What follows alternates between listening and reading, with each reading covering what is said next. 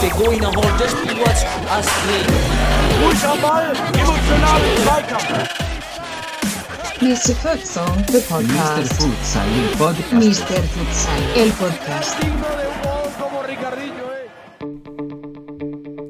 Hallo und herzlich willkommen, liebe Futsal-Freunde. Da sind wir wieder zur 101. Folge, nachdem wir ja letzte, vor zwei Wochen unser, unsere, unser, unsere Premiere hatten. Das erste Mal 100. Und ähm, vielleicht haben wir nochmal einen runden Geburtstag irgendwann.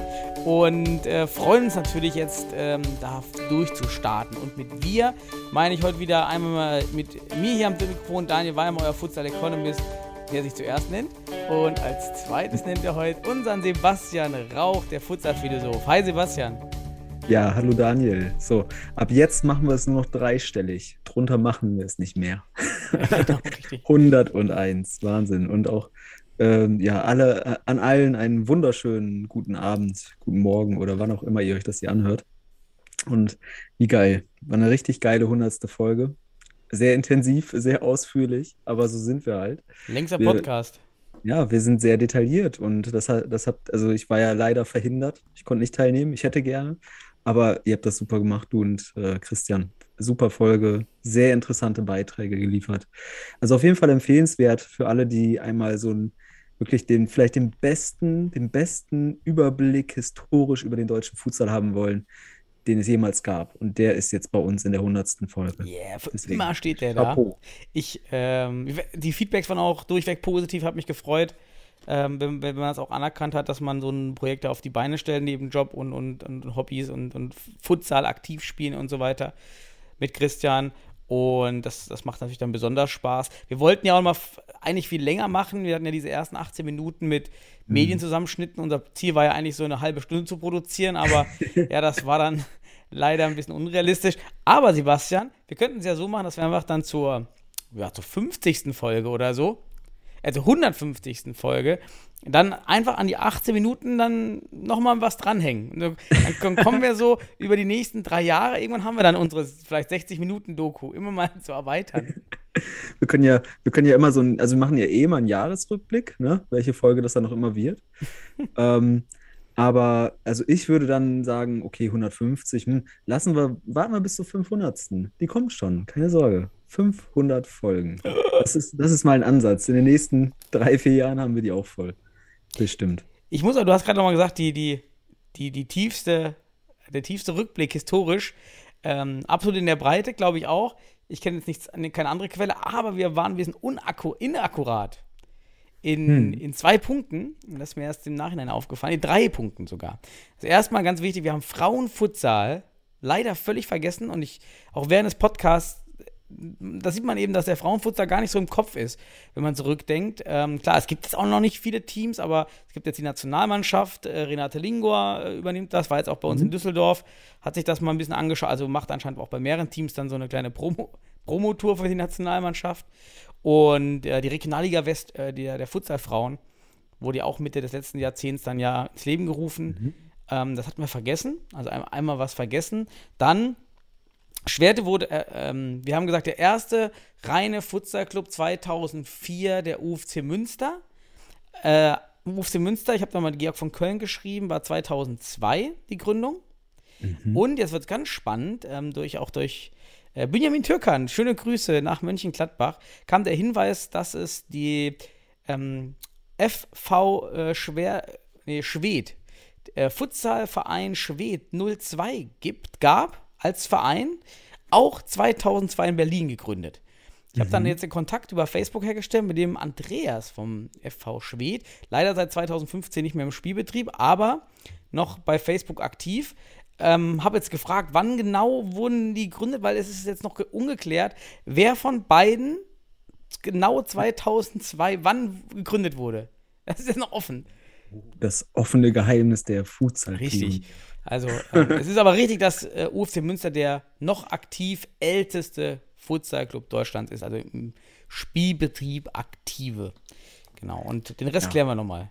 Ja, und, und die Frauen, wäre ich dabei gewesen, ich glaube, ich hätte es erwähnt, weil ich bin ja aus, aus, aus Westfalen und da ist jetzt gerade im FLVW auch, ähm, ist ja, die sind ja sogar aktiv mittlerweile jetzt, richtig? Also schon Mhm. jetzt im Laufe der Saison mit der Auswahl.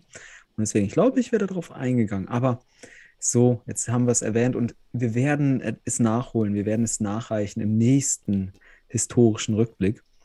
Ja, auf jeden Fall. Ne? Und ja, jetzt wer, wer auch immer der erste, erste Verein war, der UFC Münster, wie du schon sagst, ist der längste oder der, der, ja, der, der erste und der längste, wie auch immer, wie man es nennen will. Aber damit verbunden, ich habe gelesen, der UFC Münster ist auch wieder Hochschulmeister geworden. Was, das wäre doch mal eine News jetzt gerade. Was hältst du denn davon, Daniel?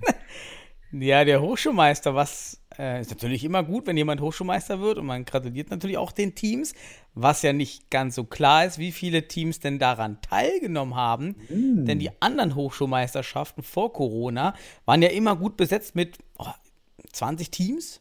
Also da waren wirklich viele Hochschulen am Start. Ich habe nur vom Endspiel gelesen, 12 zu 1 gegen Kleve und mir ist auch nicht bewusst, dass da jetzt mehr anwesend waren. Von daher weiß, äh, ADH hat auch nichts ausgeschrieben. Da haben Ja. wir nachgeschaut. Ähm, ich, äh, was war das für ein Spiel und wer ist da jetzt, was für Ja. ein Hochschulmeister? Gibt es da Hochschulmeister A und echt, B oder so? da müssen wir noch mal recherchieren, weil ähm, ich weiß, dass äh, ja zuvor die Mainzer Hochschulmeister geworden sind. Also die haben diese Mhm. Münsteraner, Münsteraner äh, ja, Titeljagd nach den Hochschulmeisterschaften beendet und ähm, waren, sind eigentlich der amtierende Hochschulmeister und die waren, glaube ich, gar nicht dabei. Und die haben Mhm. auch gar keine, soweit ich weiß, haben die auch gar keine Einladung bekommen in irgendeiner Art und Weise. Das heißt, gute Frage, wie viele haben überhaupt teilgenommen an so einer Hochschulmeisterschaft? Ich weiß zum Beispiel, dass äh, auch Hochschulsport in Osnabrück oder in Kiel auch irgendwie nichts erhalten haben soll. Ähm, Kiel wäre ja auch noch eine, eine äh, ernstzunehmende Fußballtruppe da für, gegen Münster. Und so ist jetzt die Frage, war das jetzt nur ein Spiel? Und jetzt betiteln die sich als Hochschulmeister und dann gewinnen sie das auch noch 12-1. Ja, und können Also- sich ja qualifizieren für die, für die Studentenspiele. Genau, das ist krass, ne? Dass Mhm. die, dass die jetzt äh, für die, für die Eu Europa-Studentenspiele da, also die EUSA, ähm, qualifiziert sind und das irgendwie vielleicht nur durch ein Spiel. Also das ist schon krass, weil ich denke, die Mainzer und auch die Kieler, die hätten gerne auch diese Chance erhalten. Ja, Mhm. und die Mainzer, und da bin ich ganz, da bin ich jetzt auch mal, da versuche ich mal das kurz sportlich einzuschätzen, wenn die mit ihrer halben Bundesliga-Truppe da antreten, dann glaube ich, hat der UFC Münster mit seiner, ja, ist eine ordentliche Regionalliga-Truppe, aber ich glaube, dann hat er schon richtig Probleme, dieses Ding zu gewinnen. Ja, also das muss man auch mal sagen. Also von daher war ich ein bisschen überrascht, ähm, da nichts weiter aus der Recherche gewinnen zu können. Und ähm, wäre auf jeden Fall interessant, da noch mal ein paar Infos zu Mhm. kriegen, wie das jetzt abgelaufen ist, weil ich weiß nur, dass bestimmte Hochschulen, die da sicherlich auch gerne dran teilgenommen hätten, ähm, keine Einladung und überhaupt gar keine Information erhalten haben und erst mit dem Post vom UFC Münster erfahren haben, hey, da ist jemand Hochschulmeister.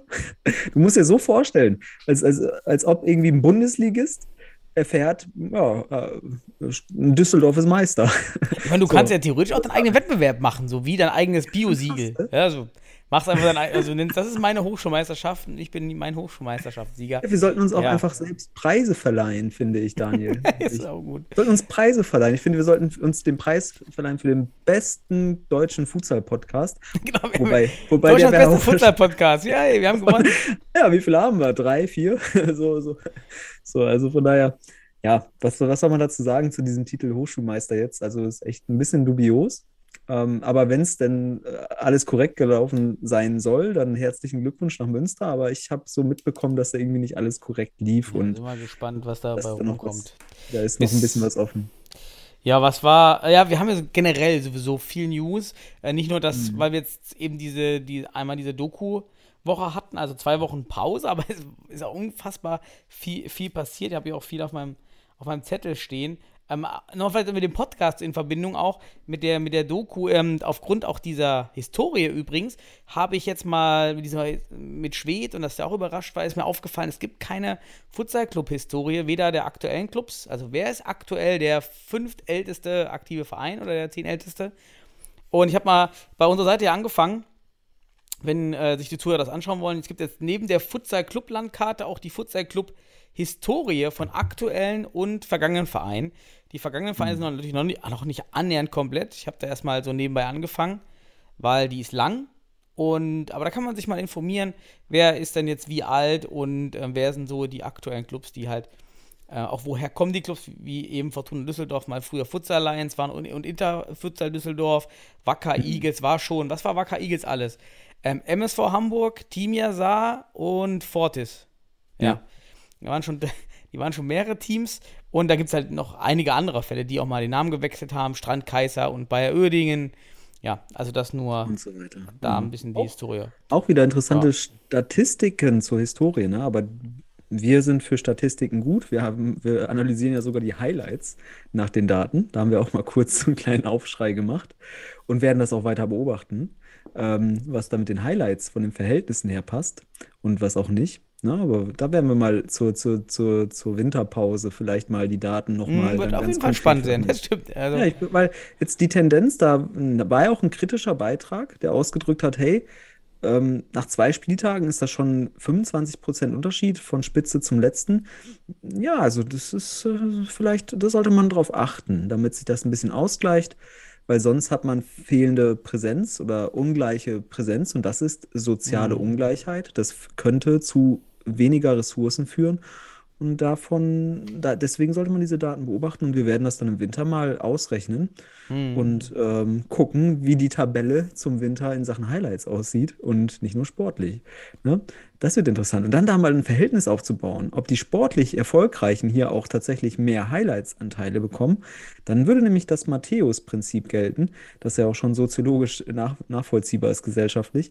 Wer hat, dem wird gegeben und wer nicht hat, dem wird genommen. Und das ist, äh, das wäre ungleich. Und da sollte man als föderalistischer Verband DFB besser Bei, bei wird genommen, äh, fällt mir auch gerade Stichwort ein, äh, dem Hessischen Fußballverband wurden auch ziemlich viele Futsalteams genommen. Denn äh, tatsächlich geht die Futsalliga Hessen äh, ja tatsächlich jetzt an den Start.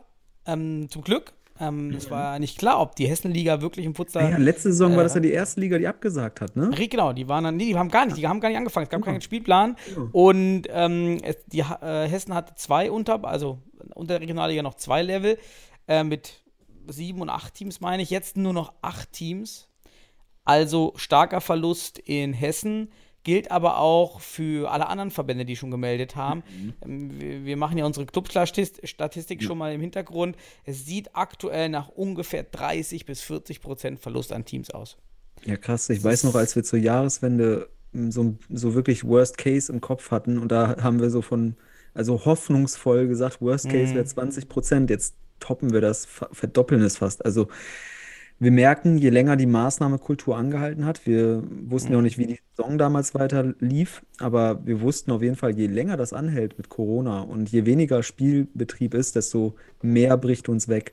Und das hat sich jetzt bewahrheitet in den Daten.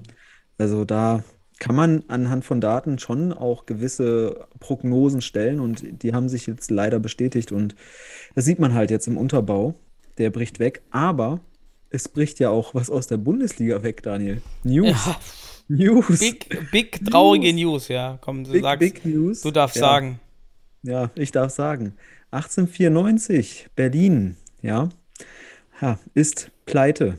Und da gab es, oder wird gerade, ich sage mal, vom DFB untersucht, Mhm. inwieweit dort Betrugsfälle oder bis hin zur Urkunden- und Dokumentenfälschung vorlagen bei der entsprechenden Lizenzierung bzw. Zulassungsverfahren Ebene. Ähm, ja, 1894, Berlin ist der erste Absteiger aus der Bundesliga, beziehungsweise tritt nicht weiter an nach zwei Spieltagen. Worst Case, keine gesunde Struktur. Und da, letztes Jahr haben wir es gesagt, gesunde Bundesliga ist notwendig. Und Berlin hat hier anscheinend keine gesunde Struktur aufgebaut und ist schon nach zwei Spieltagen, also ich glaube, so früh hätten wir es jetzt auch nicht erwartet. Wir hätten irgendwann mal im Winter gesagt, okay, da können so langsam so die Ressourcen vielleicht problematisch werden bei einigen. Und jetzt nach zwei Spieltagen. 1894 reiht sich ein in, in, in die Reihe der Skandale wie Flowtech-Skandal, Hypo Real Estate oder Wirecard-Skandal. Und jetzt kommt äh, 1894 Ja, krass. Ähm, als, ja, ist äh, spannend. Ähm, man kann ja auch, gerade wie auch bei Wirtschaftskrimis, äh, vielleicht auch noch für die älteren Zuhörer, Enron mal, so Mitte der 90er, äh, auch für Institutionen, wie in dem Fall den DFB, ist es ja auch schwer zu Mhm. kontrollieren, wenn einer wirklich betrügt. Also wenn das stimmt alles. Wir wissen, es sind ja auch Gerüchte Ja. leider nur. Ähm, es gibt ein paar, ein, zwei Zeitungsartikel plus die öffentliche Mitteilung von 1894 über die Home, über die Facebook-Seite, Ja. wo auch, aber auch vom Ton her klar wird, dass es interne Spaltung schon gab zu dem, was dort vorgefallen ist. Ähm, Also schon, schon mehrere Jahre oder auf Mhm. längere Zeiträume soll es keine Gelder ausgezahlt, trotz Versprechen und Verträge, wie auch immer. Ähm, das scheint dort nicht sauber gewesen zu sein. Es wird sich aber sicherlich jetzt im Laufe der Zeit herausstellen, was tatsächlich vorgefallen ist. Klärung ist benötigt. Und natürlich hat der DFB in der Hinsicht jetzt Verantwortung zu tragen und muss dieser Verantwortung durch die Prüfung nachkommen. Ja. Und ähm, ja, ich glaube, wir haben es vor ein paar, ja, vielleicht war es vor zehn Podcasts mal gesagt. Der DFB hätte vielleicht, oder jetzt sind wir im Nachhinein sind wir immer ein bisschen schlauer, aber vielleicht hätte man doch auf hauptamtliche Manager setzen sollen, die sich da wirklich hauptamtlich drum kümmern, anstatt um viele Ehrenamtler, die wir halt da in der Spitze haben. Ne? Und ja, wir wissen es nicht, wie es genau in Berlin gelaufen ist, aber die Indizien und die Informationen, die wir haben, mh. einen nichts Gutes im Hintergrund. Vereinsverantwortlicher Fred Böttcher wohl immer noch verschollen und von keiner Mhm. Seite kontaktierbar. Ja, ich hoffe, Fred geht's gut. Ich kenne ihn ja persönlich. Ja, absolut. Ähm, ich, also ich hoffe, da ist alles in Lot. Ist halt, pro, wenn du so einen Verein führst und dann sind, brechen dir, brechen dir ein paar Dinge weg, vielleicht auch wegen Corona. Und dann musst du irgendwie auch das, das, das, das Boot über Wasser halten und dann machst du halt hier und da vielleicht auch mal ein paar Prognosen, die Hoffnung verkörpern. Ja, aber jetzt sind sie raus. weißt du, was, mir da, was, mir da, was da wieder passt, wenn man den Fall hört? Das hier. Bundesliga. Oh je. Wissen Sie, wir haben genug Sorgen damit. Bundesliga. das war unser Doku, wenn er nicht gehört hat. Äh, In, äh, Bundesliga, oh Einführung je. der Fußball-Bundesliga, der Manager vom Hamburger SV, Malmann hieß der damals. Unglaublich gutes Zitat. Das passte schön, oder? Ja, geil. Aber was ich sagen will, ist, wir hätten ja, wir müssen jetzt nicht eine stabile Bundesliga zu Beginn direkt erwarten. Instabilität ist halt jetzt erstmal, wir müssen aus, äh, in dieser, in dieser Entwicklungsphase mit Instabilität umgehen lernen, um halt stabile Muster oder auch entsprechende erstmal Ordnungsmuster zu gestalten aus den Erfahrungen, die wir jetzt am Anfang der Bundesliga machen. Also es ist ein tatsächlicher Worst Case, dass die Bundesliga jetzt ein Verein weniger hat. Das ist wirklich Mhm. Dramatisch und skandalös, wenn es denn so war, wie man hört. Aber es ist auch normale Entwicklung in gewisser Art und Weise. Man muss damit jetzt im, im Rahmen von Entwicklung umgehen und daraus lernen. Und dann, damit halt die anderen Neuen jetzt sauber weiterarbeiten und wir eine Bundesliga zu Ende spielen können, halt ohne Berlin. Es ist sehr schade, und das muss ich auch eins sagen, es ist sehr schade für Teams wie Köln oder Regensburg, die sich sicherlich sehr, sehr, in, sehr intensiv Liria auch- wäre ja der, der Ja. entsprechende Vertreter gewesen, der nachrückt. Ne? Ja, aber dann wäre vielleicht, dann hätte Köln oder sowas vielleicht oder andere Vereine vielleicht über die Relegation einfach, Ja, ich kann es gar nicht, ja, wie Ja. auch immer, ich weiß gar nicht, wie, wie das dann gelaufen wäre. Ich denke, aber du weißt doch nicht, ob Liria das hinbekommen hätte, ne? Also weißt du nicht. Also es ist halt eine Mhm. wahnsinnige Monopolstellung im Osten von Ho Hot Hohenstein. Ja, die haben da Monopol, Ja. aber massiv. Die sind Lichtjahre weg von den anderen. Nicht nur in Ostdeutschland natürlich. Es gibt noch ja nicht mehr viele. Also Regionalliga äh, Nordost-Süd-Staffel sind ja von den fünf, Ja. von den sechs Teams nur noch drei übrig, weil auch 1894 hat ja noch eine zweite Mannschaft und eine dritte Mannschaft, die jetzt wegbricht. Krass, ich meine, ne? ich mein, es- mit Sicherheit, wenn zahlreiche Spieler jetzt in die, in die Clubs überschwappen, wie Liria oder Beach United in, in Berlin eben, ähm, denen kommt das dann zugute oder die darunter liegen. Denn der Berliner Futsal, dem geht es ja auch nicht mehr gut. Auch dort gibt es nur eine Liga mit, mit, Ja. eine, mit einigen wenigen Teams. Viele alte Teams haben sich zurückgezogen. Ja, das kommt denen da zugute. Man muss halt die positiven Seiten sehen. Ja, da kommt da wieder ein Spielereinfluss rüber. Und auch, es gibt jetzt keinen sicheren Absteiger. Also Planungssicherheit Ja. Für die Verbliebenen. Klar, Relegation. Der Letzte muss Relegation spielen. ist ein bisschen Druck aus diesen Rattenrennen. Ja, Also da ist ein bisschen Druck raus. Also das heißt, die, die neun übrigen Teams, ähm, ist, ist klar, der letzte davon geht in die Relegation. Das heißt, wenn eine ordentliche Bundesliga äh, strukturell und sportlich sich entwickelt, hat er gute Chancen auch drin zu verbleiben. Ähm, man muss jetzt nicht mehr Risiko gehen, in Sachen äh, Ressourcen. Das ist ganz wichtig. Man muss jetzt hier, man muss nicht, nicht anfangen zu blöffen oder sowas. Ähm, man muss einfach sauber jetzt und gut beobachten, was man macht, damit man halt jetzt sau eine saubere Saison spielt und dann halt Ja. Stabilität, Stabilität entwickelt. Also es ist eine, es ist, es ist halt auch eine gewisse Not, die jetzt zu Tugend wird, in gewisser Art und Weise. Man kann jetzt einfach aus dem Ergebnis, dass eine Mannschaft raus ist, einfach strukturell versuchen, das besser zu analysieren, ohne, ohne Druck zu haben. Ne? Also lass mal die Top-Mannschaften da oben sich Druck geben. Ne? Die sollen mal, die Top 3 sollen sich da ihre Spieler im Winter noch dazu holen, damit sie Meister werden, wie auch immer. Aber die anderen können sich entwickeln. Die haben eine wunderbare Entwicklungsvorlage jetzt bekommen, um es Mhm. positiv auszudrücken. Ne? Äh, Und, und wie du schon sagst, im Osten ist die Regionalliga jetzt natürlich auch geschrumpft. Da sind sechs Mannschaften und 1894, äh, 1894 zwei. Berlin 2 ist jetzt raus, das heißt noch fünf Mannschaften über in der Regionalliga Nordost. Ist jetzt Südstaffel, gestartet. Südstaffel, Regionalliga Nordost, Achso, es ist. Staffel, Entschuldigung. Ja, Und da ist ja dann auch Kinem Halle raus und Ja. BFC Chemie Leipzig. Ja, hast du recht. Und im, in der Nordstaffel sind ja, sind ja noch sechs Teams, hast du recht. Ja, Kroatia, Berlin, Liria scheinen Mhm. da gerade gut abzugehen und im Süden Karl Zeiss Jena. Ja, lass mal ein bisschen auf kurz News aus den Regionalligen. Können wir auch gucken. Ne? Also jetzt sind sie alle gestartet soweit, soweit ich das überblicken kann. Ich, ich habe noch Also- was vom Hot, von Hot, den coolen Trailer. Weil du eben Hot erwähnt Ah, hast. ach so, das So als, ähm, Hot hat so Ja. einen schönen, ähm, wie sagt man das, Club-Teaser online gestellt, so vom Training, Spiele, ähm, diesmal ohne, ohne Ansprache. Aber ey, komm, wir haben natürlich schön. damals den Inhalt der Ansprache so ein bisschen kritisch beäugt, Mhm. vielleicht auch ein bisschen überspitzt, aber der, der war auch schon cool, dieses Image-Video von der Deutschen Meisterschaft. Und das jetzt Ja, das ist stimmt. auch cool. Ja. Aus wenig, also aus wenig Möglichkeiten. Ähm, du hast eine Halle, du hast, äh, du hast eine Mannschaft und ein Spiel und, und das Aufwärmen und so weiter und ein bisschen Kabine. Und das ist gut gemacht. Das ist natürlich episch, epische Musik im Hintergrund. Das ist gut gemacht. Das ist ein schönes Image-Video, muss man sagen. Mir fehlt, mir fehlt dann tatsächlich so ein bisschen das Persönliche. Also die, auch ein paar, paar ähm, Dialoge vielleicht mal oder einfach mal irgendwelche welche Kommentare. Ähm, ja, aber das muss halt auch gut, gut konzipiert sein, wenn das alles funktionieren soll, sobald es nämlich hilft. Kommentare gibt. Wenn, wenn, Clubs, je mehr Clubs solche ähm, Videos online stellen, umso mehr helfen, hilft man damit der gesamten Bewegung Futsal. Und ähm, leider gibt es bisher da eben ganz wenig Trailer, die solche, ja, Emotion-Trailer, das sind halt Emotion-Trailer, die das transportieren. Vom DFB kommt ja auch nicht viel über diese komische Instagram-Seite DFB Futsal Team. Ich verstehe die immer noch nicht. Warum ist da die Bundesliga gemischt mit dem mit der Nationalmannschaft und ganz schlimm, warum wird auf einmal Chatli Warum taucht da Chatli auf einem Bild auf? Der Spieler Ach, du- ja, ist seit fünf Monaten nicht mehr bei, bei uns bei Düsseldorf, ja, Ach und so. taucht da auf einem riesen Bild auf diesem Instagram-Kanal auf. Ja, so, ja, wir freuen uns schon auf den nächsten Spieltag Bundesliga. Ja, in Holland oder wo? Ja, Ja, was war das okay. denn? Das ist für- ey, das- dieser, das- das- furchtbar, ich bin ja. enttäuscht von dem Kanal. Ich muss sagen, der, der Kanal, Ja, ich aber bin du, enttäuscht. wir sind da enttäuscht, weil wir einfach so viele Informationen haben. Wir kennen den, wir sehen den Spieler und denken so, what, der ist doch gar nicht mehr da. Also es ist schon Kritik auf, auf äh, schon zugespitzt. Aber komm, Sebastian, wenn du jetzt machst so einen Bundesliga-Post und äh, au- auf einmal ist da wer ist, gut, das kann ich jetzt kann ich keinen Fußballer mehr, der jetzt nicht mehr in der Bundesliga spielt, da geht schon los.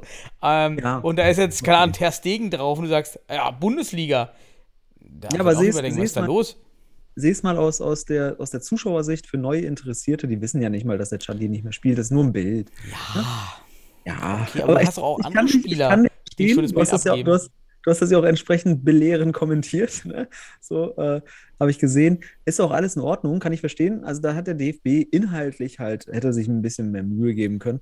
Aber vielleicht kann der DFB auch mal für seine Imagevideos und so weiter hier ähm, die, die Dame oder den Mann, wie auch immer das macht, bei Hohenstein mal einladen und Mhm. da so ein, so ein Imagevideo von der, von der Nationalmannschaft machen, weil das ist ja alles so ein bisschen, auch die Nationalmannschaft ist so ein bisschen Instagram-like alles, ne? Ähm, so ein bisschen so, ja, ich will nicht, wir wollen nicht falsch sagen, 0815, ja, ist halt Standard.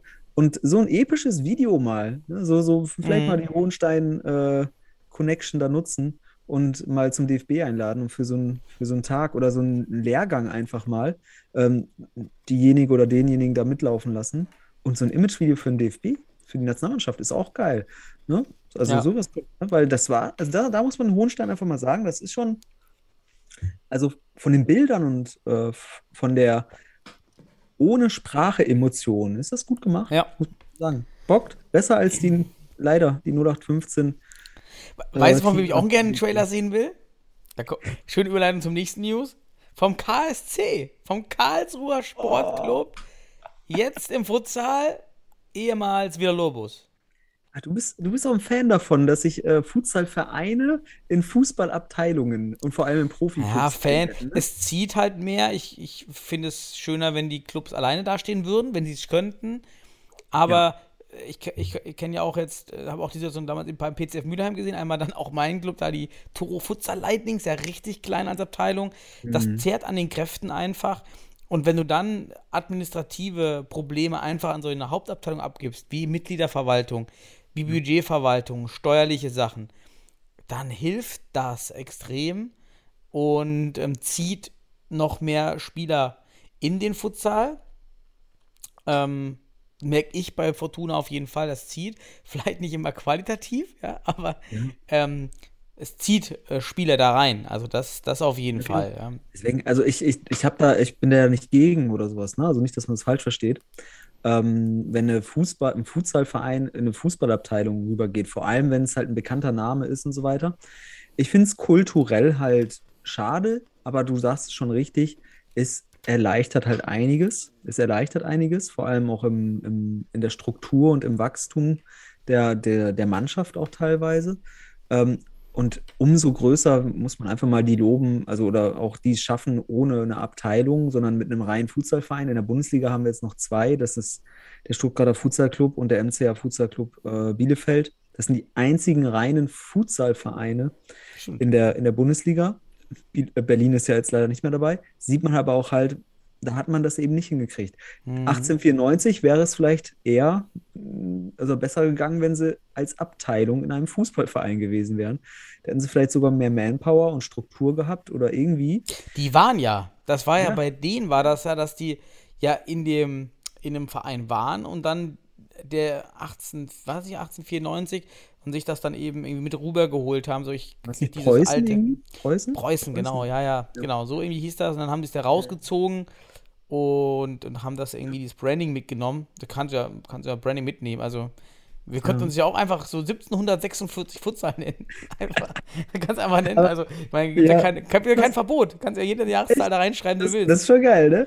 Schon geil. So ein Futsalverein und dann steht jetzt 1894. Hey, Daniel, wir müssen das ergänzen. Die Historie.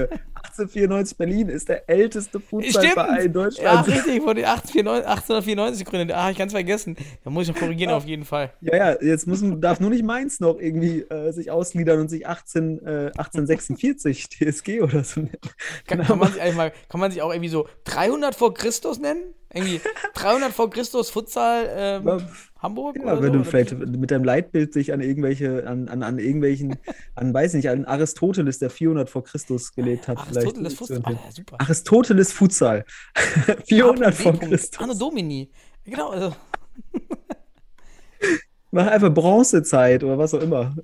Klasse. Ach, egal. Nee, aber ähm, ja, also was wollen wir jetzt sagen dazu? Ähm, oder was kann man dazu sagen? War es vielleicht der falsche Schritt von, von, von Berlin aus der Fußballabteilung als eigenständiger Verein, also, zu, also zum eigenständigen Verein zu werden? Ich glaube, es fällt leichter, einen eigenständigen Verein zu führen und zu gestalten, wenn Mhm. man von Grund auf, wenn man den Sport betreibt, damit sich, damit wächst. Ich glaube, da sind Vereine wie der MCA Futsal Club und auch Futs, äh, Stuttgarter Futsal Club wahrscheinlich jetzt erfahrener, weil sie diese Erfahrung gemacht haben, aus dem, aus dem Nichts diesen Verein zu machen. Und Berlin hat es halt andersrum gemacht. So. Also sie sind jetzt aus der Fußballabteilung in die Futsal-Vereinsebene.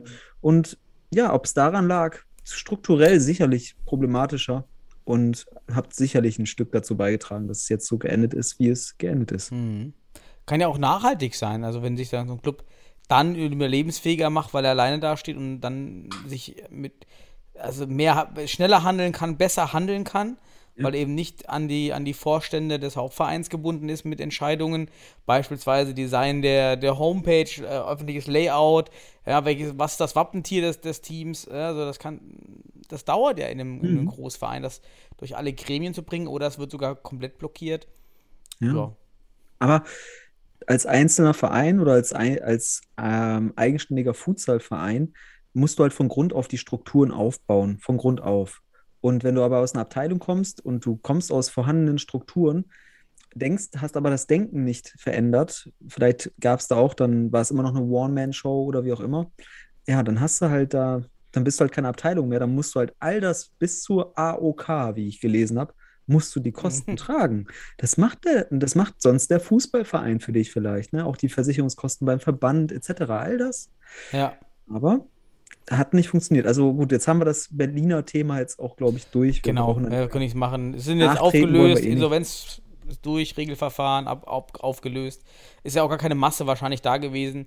Also wird der Club direkt liquidiert Ja. und damit äh, ist er direkt reingerutscht in die in unsere Futsal-Club-Historie. Es gibt ja zwei Kategorien, aktuelle Futsal-Clubs und ehemalige. Direkt habe ich einfach runtergezogen. Copy-Paste, unten, Berlin. unten reingesteckt.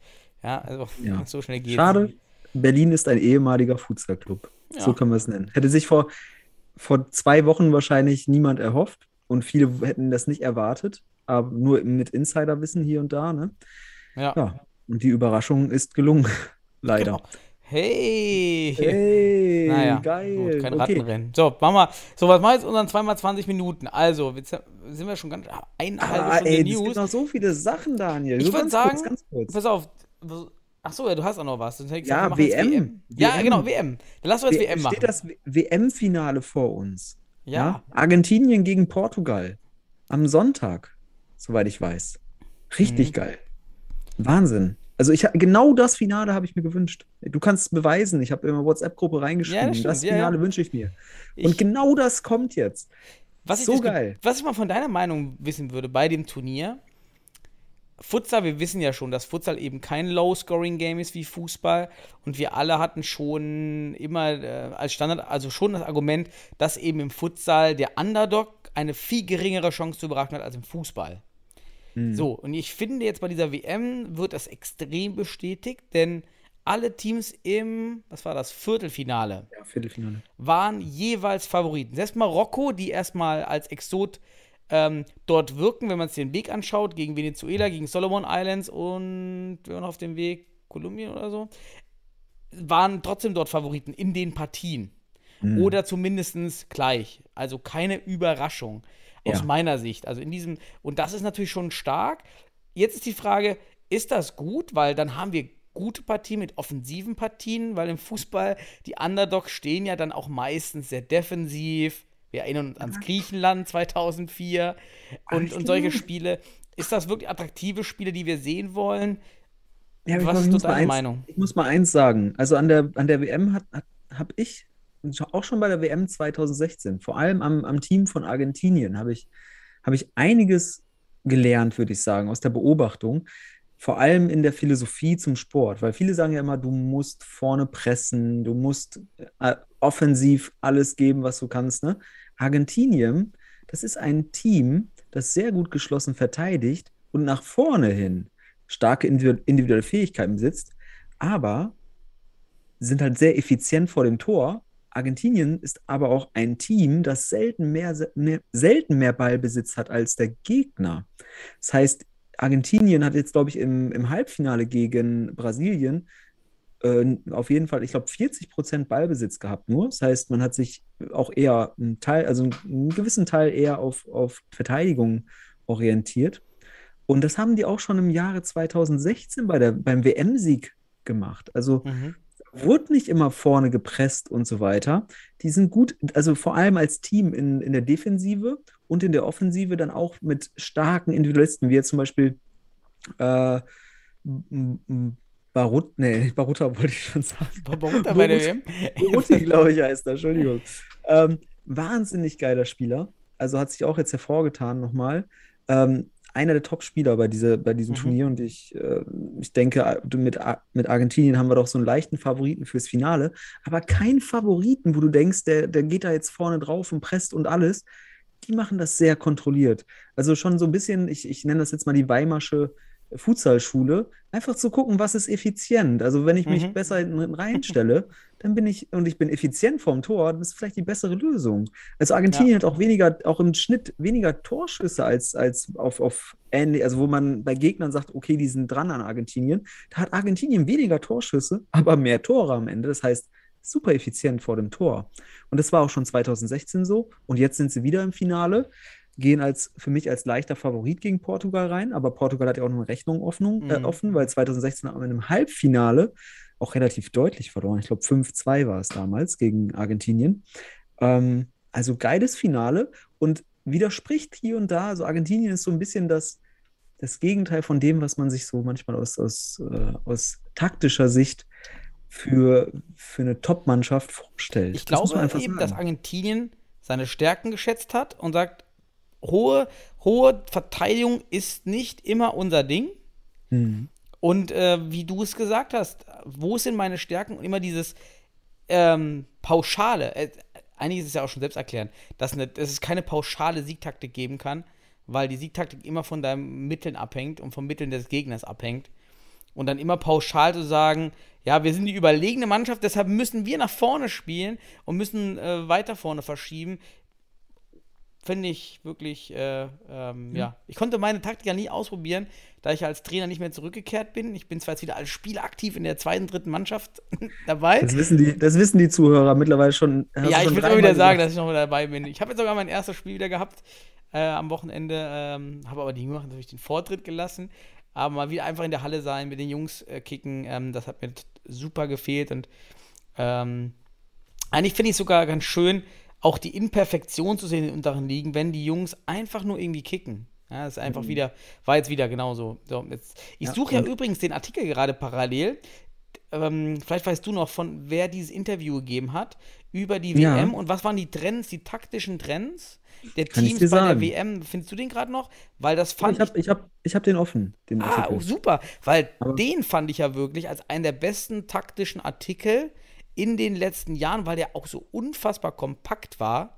Und das sollte jeder lesen, der sich aktuell im Trainerbusiness, im Futsal, äh, gerade in Deutschland, ähm, eigentlich kann man sagen, vergiss mal die DFB-Futsal äh, Lizenz B-Ausbildung, Ja. weil schaut euch an, was da gesagt wird. Kannst du ein bisschen was vorlesen Ja, davon? ich, ich, kann, ich kann Ausschnitte und ich wollen wir nicht jetzt eine Halbzeit starten? Vielleicht äh, mit, du wolltest ja ein bisschen über die Nationalmannschaft sprechen. Wollen wir nicht damit starten? Und dann diesen Artikel vielleicht als Vorwand nehmen, um so ein bisschen die Nationalmannschaft zu analysieren aus den zwei Spielen gegen Wales. Wie wär's? Ja, aber wir schaffen jetzt keine zwei Halbzeiten mehr. Ah. Das wird zu knapp. Wir haben jetzt schon 40 Minuten rum fast. Aber wir haben Ähm, auch keine Tröte heute, dann können wir einfach frei locker hier durch. Aber dann Ja, lass uns lass das doch so machen. Lass uns doch mal schauen, was, was, ist den, was ist den Experten von der FIFA, also die, die technische Kommission dort, die äh, das Spiel, die Spiele analysieren und dann taktisch und technisch und so weiter eine Analyse betreiben.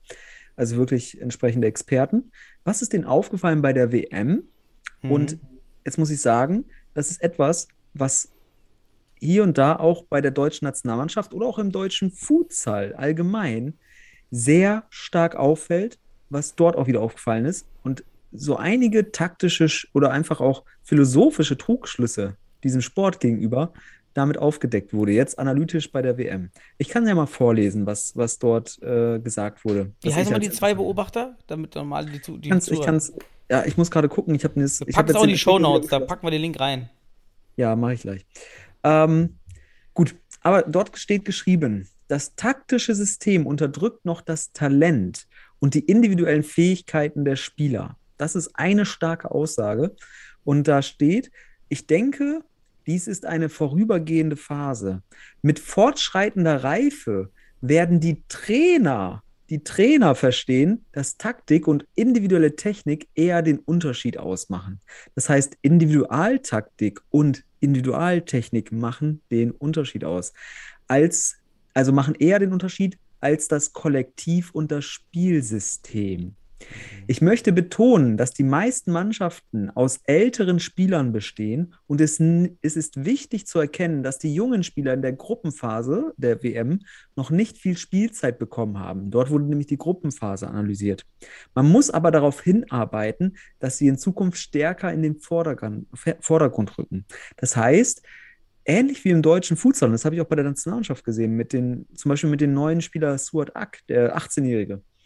Man hat gesehen, dass da sind so individuelle Sachen drin und äh, die haben beim Rest so ein bisschen, ja, die sind seit jeher nicht vorhanden, diese typisch individualtaktischen Sachen. Wir sprechen ja immer, wir sprechen immer von vereinzelten Spielern wie Memos Söser oder äh, Onus Saglam oder Michi Meier, die halt so auch Individualtaktik mit Finters und so weiter, am Ball, ohne Ball und so weiter schaffen. Sieht man aber in der deutschen Nationalmannschaft auch tatsächlich nur bei diesen Spielern und auch zunehmend weniger. Das heißt, das Kollektiv und das Spielsystem ist hier immer noch dominant. Und die individuellen Taktiken und die individuellen Techniken, die aber von, der, von den Experten der WM-Analyse als überlegen angesehen werden, werden in Deutschland halt noch sehr selten bis gar nicht vermittelt. Das mhm. ist ein Problem in der Sportentwicklung, kann man so sagen. Gut, ähm, soll ich, äh, willst du da was zu sagen? Was, ist alles richtig, was die Jungs da sagen von der FIFA. ich finde es äh, schön, dass so klar gemacht, gesagt wurde und so kompakt zu sagen, ja, wir brauchen die, wir hatten bei Mr. Futsal mal vor mehreren Jahren noch von Daniel Ramon Sabalz die Futsal-Pyramide veröffentlicht. Findet mhm. ihr auch alle nochmal, kann ich auch wieder in die Shownotes packen. Ähm, das und in dieser Pyramide steht ganz oben damals schon Individu äh, Gruppentaktik und ganz unten stand Individualtechnik und Individualtaktik. Das ist das Fundament, denn es ist ja auch logisch, du kannst ja eine Gruppentaktik, ob nun 4-0 oder 3-1 mit, mit falschem Pivot, äh, Hochfeld äh, ähm, oder ja. äh, Dreiviertelfeldverteidigung, es kommt darauf ja an, im Basis, in der Basis an, wie, wie sind die Spieler ausgebildet in Individualtechnik und Taktik, sonst können die die Gruppentaktik ja auch umso weniger umsetzen. Gerade Rotation, wenn eben die deutschen mhm. Spieler, ich sehe die Ballattackierfinte, nehmen wir die Ballattackierfinte. Ja. Nehme den Ball an und dann steige ich über den Ball, mache direkt mit der Ballannahme eine Körpertäuschung. Nur wenn ich die immer ständig anwende, kann ich auch, habe ich auf hohem Niveau Raum, um zu rotieren. Weil ansonsten ist der Gegner einfach direkt auf meinem Fuß. Ja, der ist, der ist dann wieder direkt in einem Meter vor mir. Und das machen jetzt schon ein paar mehr in der deutschen Nationalmannschaft, aber. Ja, wobei ich muss sagen, das war ja vorher immer sowas von Michi Meier, von Uno Saglam und von Memo Stöser. Ich weiß auch, weil ich Memo Stöser, also ohne, ohne es falsch zu sagen, aber ich wollte es ihm, ich, ich wollte es ihm immer beibringen und habe es ihm beigebracht in gewisser Art und Weise, ohne mich hier zu rühmen, als Trainer in Sennestadt. Da haben wir es auf Teufel komm raus gefordert und individuelle Stärke entwickeln wollen. Und das lässt bei ihm aber auch nach in gewissen Graden. Ne? Ähm, diese, wie du schon sagst, diese Ballattackierfinte beispielsweise, die aber auf hohem Niveau, das heißt, wirklich auf höchstem Niveau mit, mit unter Druck stehenden ähm, Raum und, und, und Aktionsraum in der Hinsicht einfach so wichtig ist, um den Unterschied, um Räume zu schaffen, die du sonst nie hast. Sonst nie hast. Du spiel, das Spiel wird ein ganz anderes Spiel. Wenn du individual, taktisch und technische Mittel anwendest, wird es ein ganz anderes Spiel. Und das ist das, das ist ein wahnsinniger Unterschied, den ich zum Beispiel, weil es ja parallel lief, bei der Nationalmannschaft in den Spielen gegen Wales gesehen habe und bei den Futsal-WM-Spielen, dass dort diese Technik und Individualtaktik in den Top-Teams vor allem viel besser entwickelt ist und ein ganz anderes Spiel entsteht. Also es, ich will nichts Falsches sagen, aber es ist viel attraktiver, viel komplexer auch am Ende des Tages als immer wieder dieselben Spielzüge und dann zeigst du Variante 5 an und du weißt schon, was kommt. Und das war so erquickend, als auf einmal Suat Ak auf den Platz kommt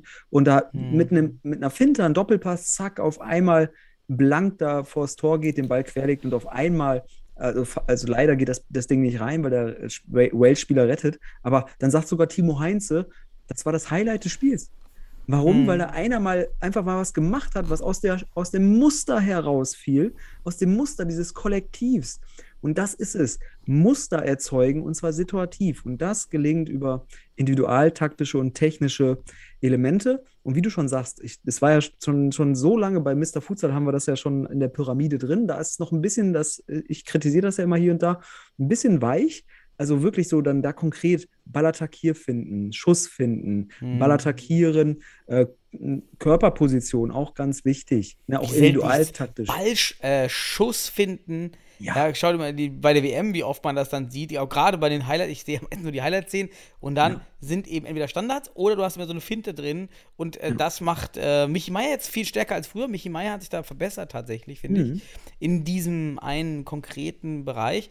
Aber auch ganz viele wenden das einfach viel zu selten an. Also viel Ja. zu selten. Aber das ist, guck mal, dieser Kommentar der FIFA, der Experten der FIFA oder der, der entsprechenden technischen Experten, der hat auch wiederum, das ist ja auch eine Kritik an dieses gruppentaktische Kollektiv immer. Laufweg hier, Laufweg, Laufweg A, Laufweg B und so weiter und so fort. Und mein, mein größter Kritikpunkt daran ist halt, dass das, das kannst du alles wunderbar im Training ohne Gegner trainieren und so weiter. Das Problem ist nur, du, das ist ein Spielzug, ist eine indirekte Variable. Den kannst du nicht einfach abrufen, wenn es zum Beispiel kein Standard ist, den du je nach Position des Gegners eigentlich gut einschätzen und auch in der Struktur durchführen kannst. Aber im fließenden Spiel, im Spielaufbau, wenn der Gegner dich der einfach lesen kann, dann ist das keine Waffe mehr. Dann brauchst du individualtaktische und technische Mittel, um neue Situationen zu erschaffen. Und die fehlen. Die fehlen aber auch im deutschen Futsal. Das war ja etwas, was ich am ersten Spieltag beim, bei den HSV Panthers vermisst habe, weil das war vorher hier und da immer da. Auf einmal sind, sind die so in diesem Kollektiv untergegangen, weil die nur noch auf Laufwege aus waren. Aber noch 4-0 dann. War das nicht auch bei Hamburg Panthers Ja. mit 4-0 auf einmal? Das ist, das, das, das ist nicht das allerhöchste Niveau, die 4-0 Mhm. zu spielen, 1-2-1 zu spielen, sowas. Das ist es eben nicht, dass du daran denkst. Das ist nur eine Ausgangssituation. Und dann entscheidet jeder Spieler selbst. Das allerhöchste Niveau, was wir bei der WM sehen, was wir in den spanischen, in den brasilianischen und den anderen Top-Ligen sehen, ist basierend auf der individualtaktischen und technischen Ausbildung der Spieler. Das ist das Entscheidende, was am Ende den Unterschied macht. Unterschied, weil jeder Futsaler, der das beherrscht, ist für den deutschen Bereich ein Unterschiedsspieler. Da kannst du einen mittelklassigen spanischen Spieler nehmen aus der Liga, der nimmt hier, der wird hier entscheidende Momente setzen, weil er einfach merkt, sobald er merkt, oh, individualtaktisch und technisch kriege ich hier solche Räume, dann macht er das.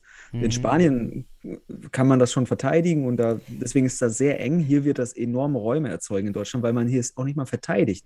Also man kriegt es ja kaum verteidigt. Ich würde auch der Nationalmannschaft, ich würde es mir lieber wünschen, man hört auf mit dem 4-0 einzuführen, weil es erstens die wenigsten in den Verein spielen und lieber auf diese Individualtechnik und Taktik geht, sodass die Spieler individuell einfach in die Lage versetzt werden, sich durchzusetzen. Das hat mir auch, ich war ja live, ich war ja live vor Ort ähm, im Castello-Einspiel äh, mit meinen Kindern, das war, war ganz schön, die Kinder haben sich total gefreut, vor allem mit Leo der Löwe, der war dann da, der, der wollten die Kinder immer zu diesem Leo der Löwen hinlaufen. Das war ganz nett war ja auch super wenig los. Also da, da waren ja auch diese bezahlten Fans, das hat man ja gesehen. Da waren ja richtig viele Fans offensichtlich da. Die kamen alle mit zwei Bussen an. Das waren die Ehrenamtlichen vom DFB, die für ihre ehrenamtliche Arbeiten über so ein Bonussystem eben ähm, das geschenkt bekommen haben, diese, diese Teilnahme. Ähm, aber okay, sei es drum. Ähm, aber das war sehr, sehr langweilig, dieses 4-0. Es gab keine Szenen. Wir sind einfach nicht durchgekommen, weil die Spieler individual technisch nicht so weit sind. Und ähm, da eben nehmen wir wieder Schussfinte. Ja, wenn ich die Finden nicht kann, dann komme ich da nicht durch mit einem 4-0. Ich würde sogar fast sagen, ein 4-0, da, da, da müsste erst individualtechnisch äh, muss ich über dem Gegner stehen, dass ich dann das 4-0 auch noch besser durchbringen kann. Ähm, Ja. Da würde ich mir, glaube ich, auch da in die Richtung In mehr dem- wünschen. In dem FIFA-Bericht steht sogar noch weiter etwas, was genau dazu passt, was du bei Deutschland siehst. Und da steht nämlich, ähm, ich mache mal sinngemäß, die Trainer müssen verstehen, welche technischen, also individuellen Fähigkeiten ihre Spieler haben müssen und auch erkennen, sie müssen das erkennen, dann damit auch die Anforderungen an ihren eigenen Stil, Spielstil der Spieler. Und das muss an die Philosophie und Spielform angepasst werden.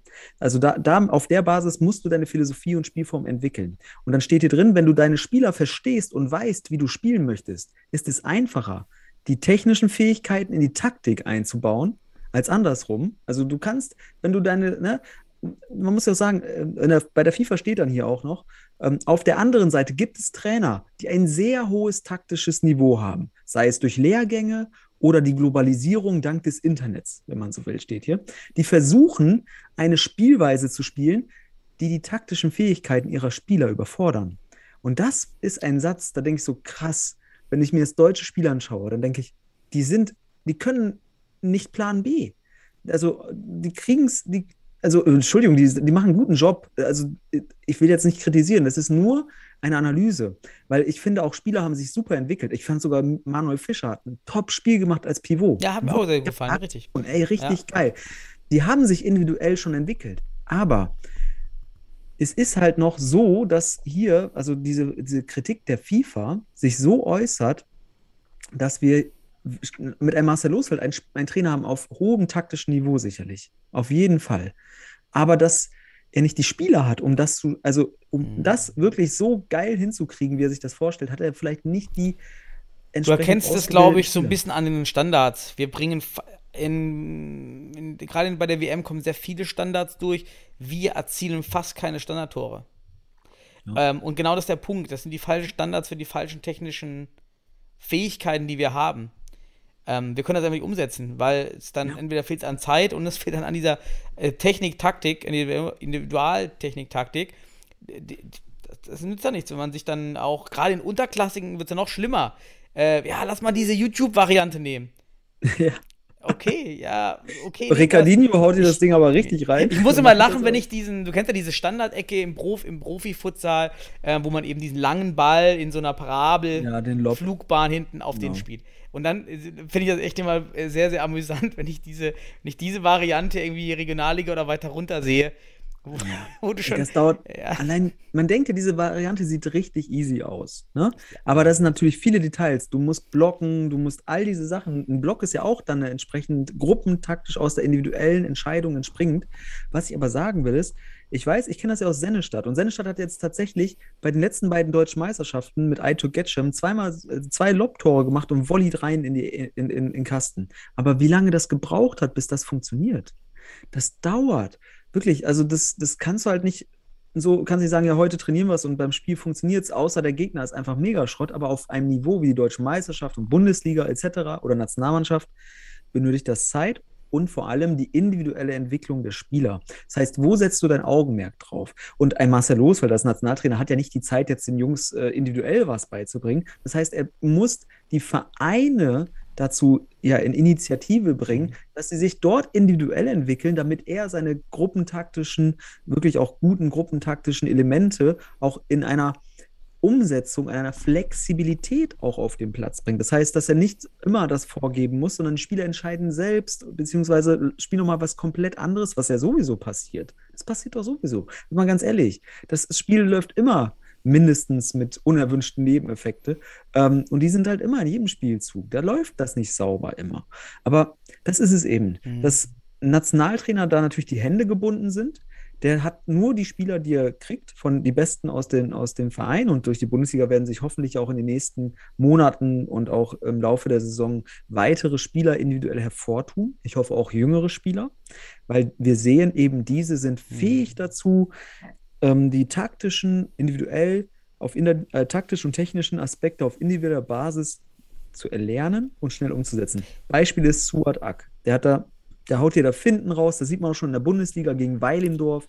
Finte, bum, bum, eins. du brauchst langsam, wo wir hin müssen, weil du junge Spieler sagst, was mir auch bei dem deutschen Spieler aufgefallen ist, wir haben erstmal wenig deutsche Spieler, äh, junge Spieler und die jungen Spieler, die wir haben, bis auf Suat Ak, haben nur dasselbe Niveau, wie wir es vor vier, fünf Jahren hatten. Und deshalb finde ich auch, stehen wir relativ starr mit der Nationalmannschaft. Ich weiß nicht, ob das Spiel gegen Wales nicht vor fünf Jahren genauso geendet hätte. Wales war, nicht- war nicht so weit, nicht weiter als wir. Also wir holen nicht relativ auf. Ja, wir müssen ja relativ aufholen. Es geht nicht darum, dass wir uns weiterentwickeln, weil die anderen entwickeln sich alle weiter.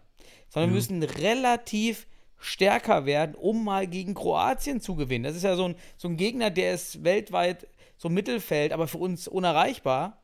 Ähm, oder zählt immer zu den top oberen Drittel weltweit.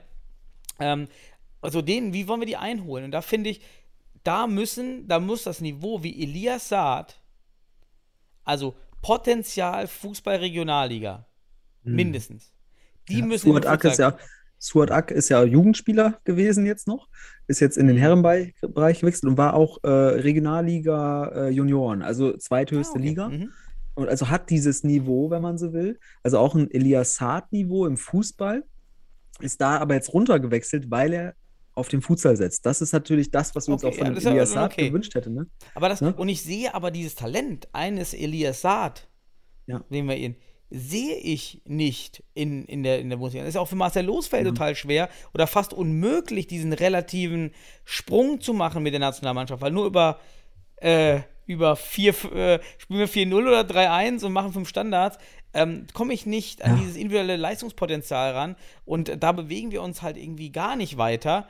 Ähm, das Niveau auch der neuen Jungspieler, vielleicht außer Elias Saad und Suat Ak, ist eben ein Michi Meier zehn Jahre jünger und Ja. ist eben ein, ein Sacklam zehn Jahre jünger. Dann wären wir nicht besser. Dann werden wir auch in fünf Jahren nicht besser sein. Ja, Ähm, das ist, echt eine interessante Frage, zu, sich, also sich zu fragen, wäre das Spiel gegen Wales vor fünf Jahren nicht auch in dieser. hatten die Nationalmannschaft Wales? Gegen England nicht, hat man das da. Eröffnungsspiel damals ja auch mit irgendwie 5-2 oder sowas gewonnen. Ähm, Ja. Wales ist wahrscheinlich nicht mal so stark wie England. Ne? Also, ja, du, aber gut, das ist jetzt, diesen, der Vergleich hinkt so ein bisschen, weil, ja, wir haben jetzt lange Corona-Pause gehabt, aber du sagst, Wales hatte die auch und Spieler haben nicht gespielt und so, ne? Aber es wird auf jeden Fall interessant zu sein, die Entwicklung der Nationalmannschaft weiter zu beobachten. Wenn man diese Rückmeldung der FIFA sieht, aus der Analyse der WM und diese überträgt auf die Nationalmannschaft äh, Deutschlands, dann sehe ich da ähnliche Problematiken auf individueller Basis, die auch die FIFA bei der WM bei den schwächeren Teams sieht. Und wir sind weit weg von WM-Niveau. Das sieht man. Da muss man nur die, Mhm. die Videos vergleichen. Da denkt man sich echt, dass es, das ist ohne, ohne, es ist halt einfach noch nicht das Niveau. So ohne es diskreditieren zu sagen, es ist noch nicht so weit. Und die Frage ist halt, wen haben wir in der Vergangenheit denn überhaupt besiegt, wo wir, wo wir nicht Favorit waren oder wo wir nicht mindestens auf selben Niveau eingeschätzt wurden? Das ist halt auch eine wichtige Frage. Damit erkennst du halt, wo machst du diese Sprünge? Welche Mannschaften besiegst du, wo am Anfang gesagt wurde, nee, das gewinnst du auf keinen Fall. Ne? Die hätten wir vor fünf Jahren nicht geschlagen, zum Beispiel. Georgien. Äh, Jetzt müsste man mal so ein Georgien-Spiel machen. Da, da haben wir vor vier Jahren Genau. oder vor drei Jahren gespielt. Gut, was, was, haben wir denn vor vier Jahren gehabt? Es kommt jetzt bald ein- Japan war vor vier Jahren. Ja, aber es kommt jetzt bald ein Vier-Nationen-Turnier, hochklassig auch, also zumindest Ja, mittelklassig, äh, äh, mit Frankreich, den Niederlanden und Belgien. Das heißt, es ist auch doch schon recht hochklassig. Frankreich ist ja auch Mhm. schon jetzt äh, schon eine gewisse Nummer geworden. Auch Belgien ist in Europa sicherlich kein Fallobst mehr. Ähm, das, da wird Deutschland mitspielen. Ich glaube, es ist im Dezember ein Ja. Vier-Nationen-Turnier. Und das wird interessant zu sehen, wie man sich dort verkauft, wie man, da wäre es nämlich notwendig, auch diese individualtaktischen und technischen Mittel, um überhaupt einen Unterschied zu machen, der dich nach vorne bringt. Sonst wirst du sehen, ja, du kannst deine Laufwege machen und so weiter. Das wird dann über eine gewisse Zeit auch irgendwie den Gegner so ein bisschen beschäftigen, aber irgendwann lässt die Fitness nach und dann entscheidest du, entscheidet der Gegner sich wahrscheinlich über seine individualtaktischen und technischen Mittel zum Unterschied. Und das ist eben, das werden wir sehen. Es wird sehr spannend, dieses Vier-Nationen-Turnier zu beobachten. Und ähm, wie gesagt, die Spieler müssen jünger werden, das ist ganz klar. Um so, so wie du schon sagst, so Ja, nicht nur Potenzial- jünger, sie müssen auch im Leistungspotenzial Ja, natürlich, besser brauch- Und da muss halt kein- irgendwie Anreize geschaffen werden. Ich Ja, weiß natürlich. nicht wie, aber Also wir brauchen, wir brauchen mehr Elias Saaz und mehr Suat Aks. Das ist uns klar. Davon brauchen wir jetzt äh, im besten Fall bald eine Handvoll. Das wäre super. Ähm, die können sich dann an Spielern orientieren, wie ein Michi, Michi Meier, ein äh, Memos Söser, Ono Saglam. So, die können ihnen sicherlich was, was beibringen. Und die werden diese Spieler dann aber auch mit dem Potenzial innerhalb von weniger, von kurzer Zeit überholen. Bin ich mir ganz sicher. Mhm. Weil wenn du da jetzt individualtaktisch und technisch arbeitest, bist du innerhalb von ein, zwei Jahren stärker. Und da machst du den Unterschied genau da, wo, wo wir ihn jetzt noch nicht machen. Das ist das Ding. Das wäre echt interessant zu sehen. Und dann hast du auch keine Probleme mehr gegen Wales. Ganz ehrlich. Dann kriegst du ja nicht solche Gummitore auf einmal. Ist halt so. genau. Mhm. So, wollen wir mal zur Bundesliga kommen? Haben Bundesliga aber auch noch. Ja, das letzte, wir haben schon 57 Minuten. Ah, Ja, komm, machen wir noch, Bundesliga, machen wir noch ähm, einen Rückblick, zweiter Spieltag. War doch interessant. Bundesliga meinst du? Ja, lass Ja, mal die okay. Spiele durchgehen. Wir, Ja, wir haben ja die Highlights gesehen. Ich habe auch wieder zwei Spiele komplett gesehen. Lass mal kurz noch für alle, die jetzt noch nicht, wir haben ja die drei Wochen Pause, die ich übrigens katastrophal finde. Ich, äh, es war mir am Anfang gar nicht bewusst. Hätte ich das auf dem Schirm gehabt, hätte ich gesagt, lass die Bundesliga erst nach dieser drei Wochen Pause, die wir ja, nochmal für alle Zuhörer, einhalten müssen aufgrund der Abstellpflicht für die WM. Deswegen gibt es die drei Wochen Pause. Ähm, deshalb darf man international eben kein Turnier spielen. Also warum hat man nicht die Bundesliga nachgestartet? Schade, weil es war echt diese, diese, dieser Hype aus den ersten beiden Spielen gebrochen. Äh, durch diese drei Wochen Pause fand ich sehr ungünstig, muss ich sagen. Äh, gut, sei es drum, äh, jetzt ist es halt so. Also, wir haben nochmal auf Platz 1 aktuell TSV Weil-Imdorf, Stuttgarter Futsal Club, Fortuna Düsseldorf, alle sechs Punkte. Dann kommt Penzberg, Mhm. vier Punkte, Hohenstein-Ernsthal, drei Punkte, Club MCH drei Punkte.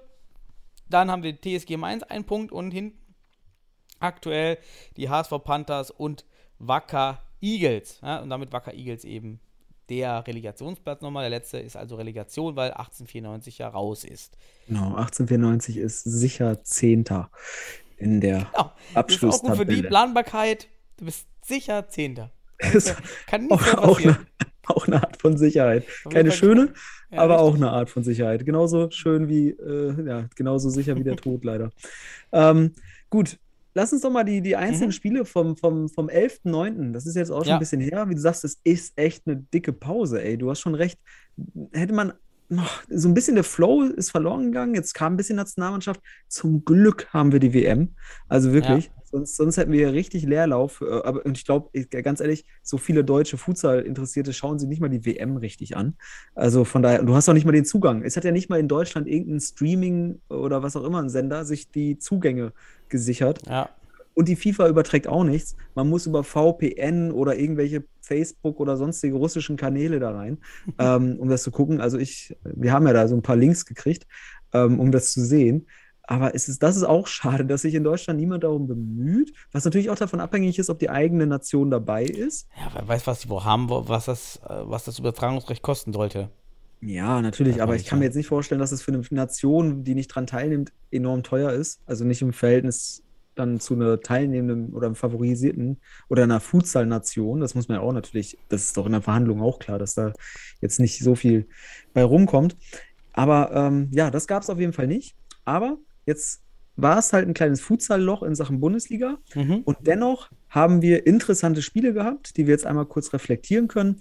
Wir hatten zu Beginn des zweiten Spieltags die HSV Panthers gegen den Stuttgarter Futsal Club und oha, es war knapp, es war ein 2 zu 3. Stuttgarter Mhm. Futsal Club hat gewonnen, ist dadurch auch jetzt äh, mit, mit den genannten Vereinen oben an der Spitze. Und die HSV Panthers im zweiten Spiel, zweite Niederlage. Aber was, was nimmst du mit aus diesem Spiel, nachdem du die Highlights gesehen hast?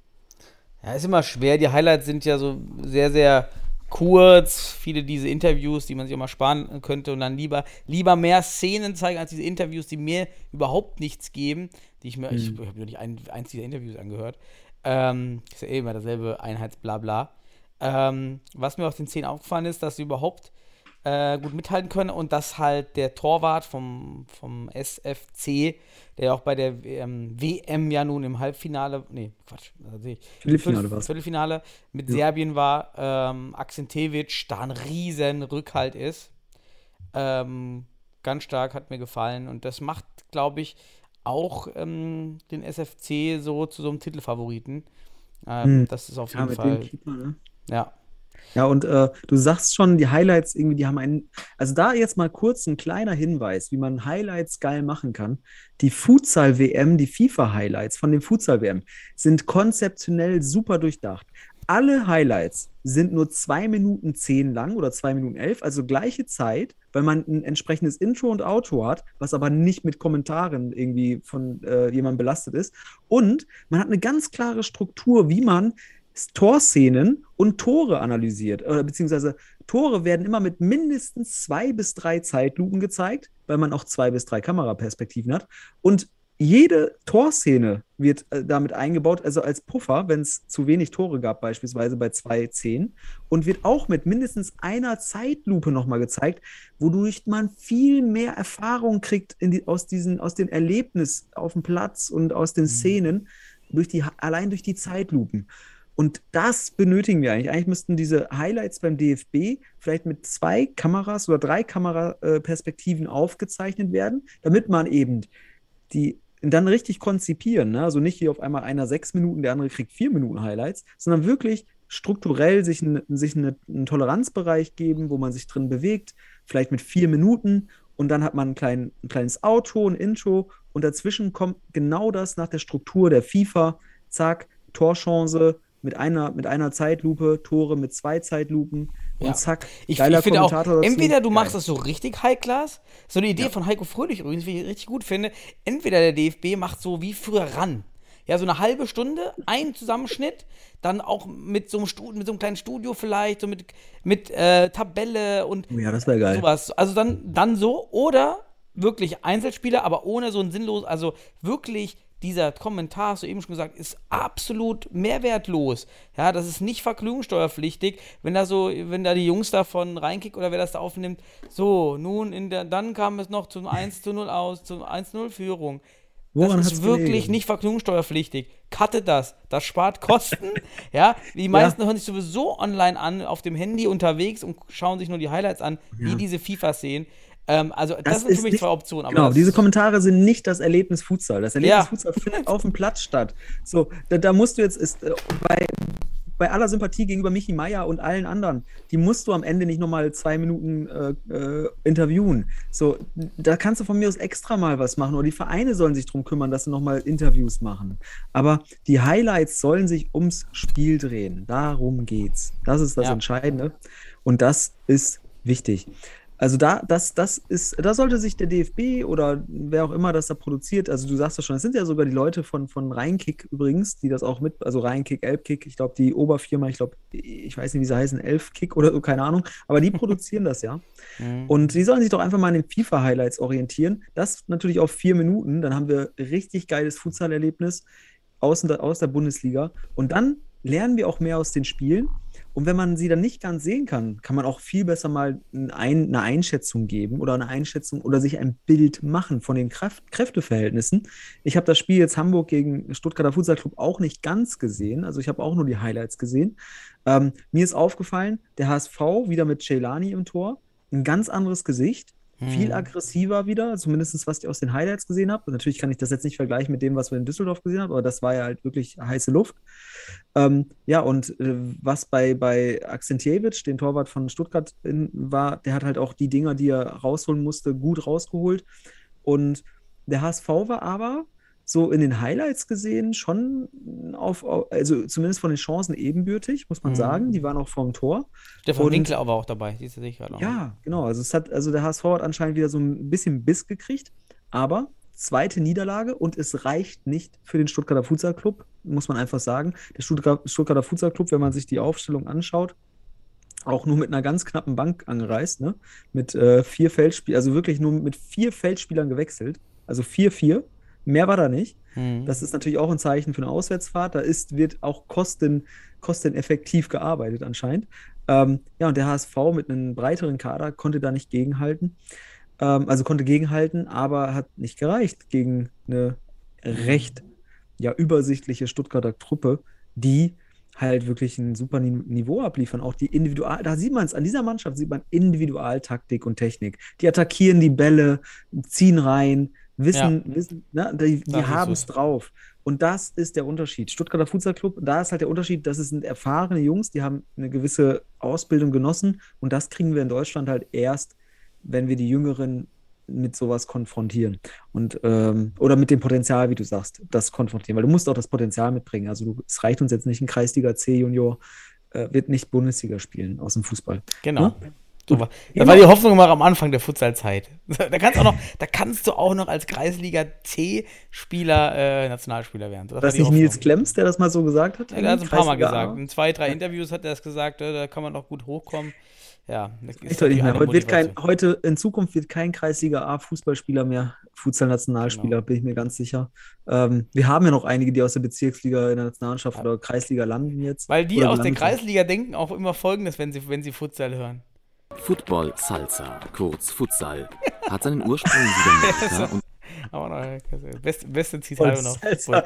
Football. Salsa. Komm, lass mal weitergehen zum, So, zum, zum, Ja, zum letzten, richtig. Wir haben, wir haben schon über eine Stunde. Also, ja, zum dann- zweiten Spiel des zweiten Spieltags. 150 und dem- Zuschauer übrigens noch in Hamburg. Es wird aktuell noch leider ja. noch nicht mehr. Vielleicht platzt ja überall noch die Futsal-Blase. so, Ja, durch ähm, dieses kleine Vakuum, das jetzt entstanden ist, hoffen wir natürlich, auch, äh, ja. dass es aufgeholt werden kann. so Hot 195 Zuschauer sahen das 2 zu 0 ja, gegen 1894. Spiel ist leider sportlich irrelevant. das war das letzte Berliner Spiel, äh, absehbar jetzt erstmal in der Bundesliga. Mhm. ne, muss man auch sagen. ja, also ähm, vom Ergebnis nicht überraschend. Berlin hatte keine so weite Auswärtsreise wie zuvor in Weilendorf, wo sie mit 5 zu 0 oder 5-1 untergegangen sind. Also was untergegangen, 5-1 ist jetzt auch keine Riesenklatsche.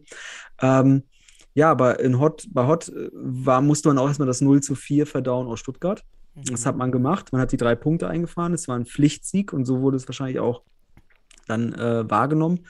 Gegen Berlin musste man gewinnen. Man ist ja der, der, der, der Primus im Osten, so ist es einfach. Und Berlin ist da sekundär zu betrachten und jetzt auch gar nicht mehr zu betrachten. Und Mhm. 2-0 zu 0, was auch sehr wichtig ist, finde ich immer sehr, sehr gut. Einfach, wenn du hinten die Null hältst im Futsal, was auch was Besonderes ist. muss Johann einfach endlich mal zu null. So, der äh, hatten wir jetzt auch Ja, der- mal, der- wir waren ein bisschen kritisch mit ihm, muss man ja Ja, aber da muss ich ganz ne? ehrlich, da hat auch 1894 Berlin auch nicht die Abschlussstärke, die, die, äh, die zum Beispiel in Stuttgarter Ey, Futsal Club Torpedo hier, Fabian Schulz, gut, kann schon knallhart sein, aber dazu musst du auch wieder in die Lage versetzt werden, den Genau. Torpedoschuss Genau, und da- abzugeben. Und da ist dann Hot einfach zu stark. Ähm, verdienter Sieg können wir sicherlich von ausgehen, auch Ja. wenn ich jetzt auch nur die Highlights gesehen habe, aber die Highlights waren auch in der Hinsicht auf jeden Fall aussagekräftig. Was ich schön finde bei Hot, die Zuschauer in der Halle, Stimmung Mhm. ist da, man hört was, das finde ich geil. Die Highlights haben da wirklich so noch nicht das Potenzial, was ich mir erwünsche, aber sie haben was gezeigt zu dieser Zeit in Corona, was mich erfreut.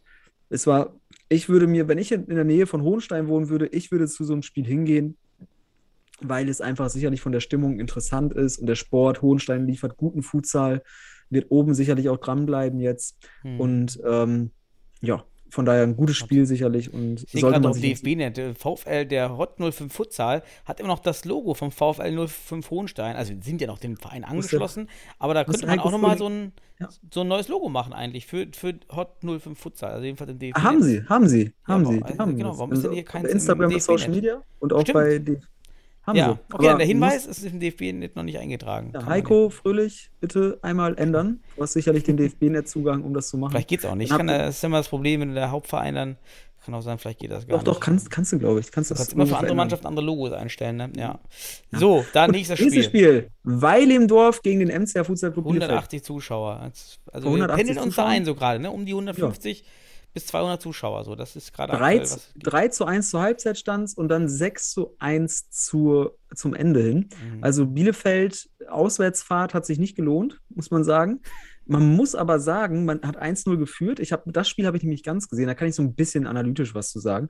Also ich fand die ersten 10 bis 15 Minuten äh, bei Weilendorf schon äh, leicht überlegen, aber die besseren Chancen auch beim MCH und gehen auch dann eben durchaus durch eine geile Einzelaktion von Stuart Ack über einen Ala ähm, mit 1 zu 0 in Führung.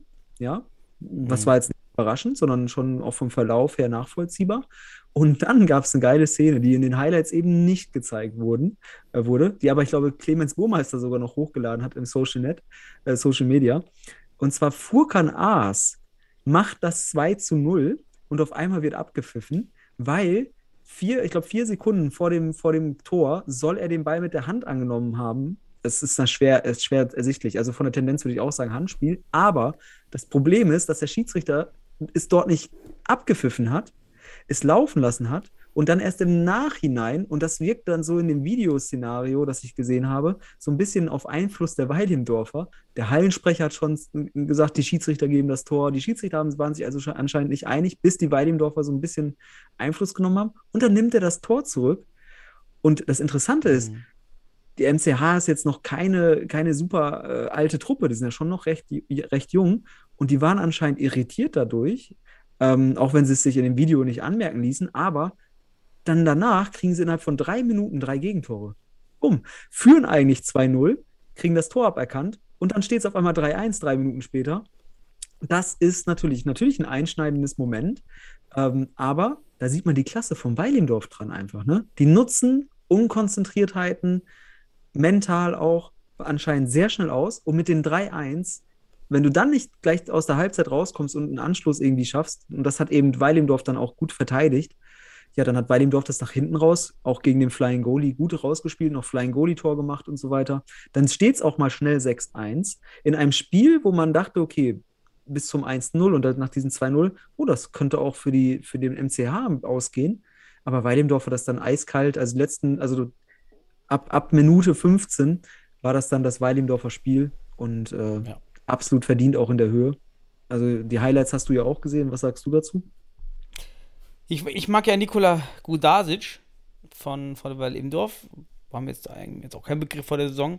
Mhm. Ähm, man sieht halt nur die Highlights. Man kann also nicht sagen, jetzt wie, wie gut agiert jetzt defensiv und, und so, aber in den Highlights fällt, er- fällt, fällt er mir öfters auf, also gerade durch seine Highlight-Szenen, als Söser zum Beispiel. Bin mal gespannt, wie sich das noch so äh, durchzieht oder ob das jetzt auch nochmal so ein so Ausreißer war. Ne? Ja. Ja. Gut, jetzt zu einem Spiel, wo du mehr sagen könntest. Und zwar. Ja, Wacker ich habe es auch nicht mehr Futsal. gesehen. Ich habe auch nicht mehr gesehen als Ja, die, aber du hast die Highlights. Eindrücke aus Düsseldorf. 110 Zuschauer waren bei den Wacker Eagles zu Hause Mhm. gegen Fortuna Düsseldorf. Ähm, ja, war ein enges Spiel, ging, ging dann aber auch schnell los. Zweite Minute, 13. Minute, Lukas Sepp. Ja, und dann ist das halt so ein bisschen dahin geplätschert, bis dann nochmal Mhm. am Ende mal Daniel Suntic, auch noch ein guter Spieler ne, aus, der alten, aus der alten Riege, schon lange dabei im Futsal, der nun jetzt bei Wacker ähm, da mit die Futsalschuhe am Schnüren. Ähm, ja, waren mit Sicherheit ähm, ein absoluter Kampfsieg da auch im Auswärtsspiel. Muss man, glaube ich, sich dran gewöhnen, dass es super eng wird, weil wir eben auch alle Spieler diese langen Reisen nicht gewohnt sind. Eben auch nicht mal die Oberligaspieler sind das gewohnt, dass man eben diese, diese langen Anreisen hat. Und äh, das schlaucht natürlich auch so eine Auswärtsfahrt. Von daher sind wir alle zufrieden, ähm, dass, dass da die, die sechs Punkte drin sind. Ähm, Ja. Vom Spiel kann ich dir jetzt, äh, ich habe es auch nicht mal mehr im Kopf, muss ich ehrlich sagen, weil das jetzt Ja. auch schon wieder ja, so lange her ist und dann die Highlights sehen, kommen nochmal später. Das alte Problem. Also, Lu wie du schon sagst, Lukas Sepp mit zwei Toren, erste Halbzeit auch wirklich für mich bester Spieler, muss man sagen. In der zweiten Halbzeit, weißt du, wer für mich da der beste Spieler war? Christian de Groot im Tor bei Düsseldorf. Ich war überrascht, wie viel der noch drauf gekriegt hat. Mhm. Und da habe ich auch gesehen, okay, Düsseldorf natürlich vielleicht Auswärtsfahrtstrapazen, aber man ist halt nicht das Top-Team, das jetzt so Gegner an die Wand spielt und auch Wacker nicht. Ähm, und dann am Ende tatsächlich ein knappes Ding, aber sicherlich nicht unverdient und Düsseldorf jetzt mit sechs Punkten gestartet. Hätte man sich so vielleicht auch nicht vorgestellt in Düsseldorf. Ne? Ähm, also sicherlich, äh, ja, Top-Start. Hamburg, Hamburg auch verdient im, Heim- äh, im ersten Spiel. Jetzt gegen die andere Hamburger Mannschaft auch verdient, aber wiederum knapp. Sechs Punkte. Chapeau Düsseldorf. Damit ist man schon mal ein Stück weiter, weil jetzt gibt es ja nur noch einen Relegationsplatz und mit sechs Punkten sieht man da gut aus, Ja. damit man da nicht draufkommt. Und die drei Punkte gegen Berlin kriegt man ja auch zugeschrieben, Mhm. wie die anderen. Ähm, von daher, Düsseldorf, wacker, wackelt, muss hinten jetzt aufpassen, sind jetzt im, im Mhm. Tabellenkeller sozusagen nach zwei Spieltagen, müssen also jetzt auch mal langsam in den nächsten Spielen mal einen Punkt sammeln, weil sonst gibt es da nachher vielleicht sogar den neunten Platz und dann darf man die Relegation. Man weiß es nicht, aber es ist noch zu früh. Wa- Was ich gerade Ähm, sehe, weil ich gerade im net parallel bin, ähm, also der Hinweis auch, äh, wir müssen ja auch als Bundesliga wie Bundesliga wirken, um so auch nach außen hin zu zeigen, das ist jetzt hier schon ein Premium-Produkt, der Futsal Ja, okay. ist ein bisschen weiter. weiß, und wenn ich mir jetzt mal die. Fotos anschaue, die da bei, bei Wacker Eagles online stehen als Spielerfotos, ja, das, das sieht aus wie Selfie-Fotos teilweise. Die haben, einige Spieler haben vor, einem, vor ihrem Logo, was auch nicht nach DFB-Net so sein soll, sondern man soll einfach die Fotos von einem weißen Hintergrund machen und nicht vor dem Logo, nicht vorm Wald, nicht auf, in der Halle, vor einem weißen Hintergrund. Es kann doch nicht so schwer sein, ähm, Fotos zu machen. Und aber, ja, einige haben gar kein Foto, dann einige von einem anderen Hintergrund. Andere von einem anderen Verein. Das geht besser. So, da, da können wir liefern. Da können wir als Liga, als Teams, äh, als Community liefern. Ja, dass Ja. wir da auch dieses Event höher leben lassen. Und auch wieder dieser Live-Ticker, der lief auch wieder nicht. Ja, Live-Ticker lief bei weiß ich, zwei Spiele nicht.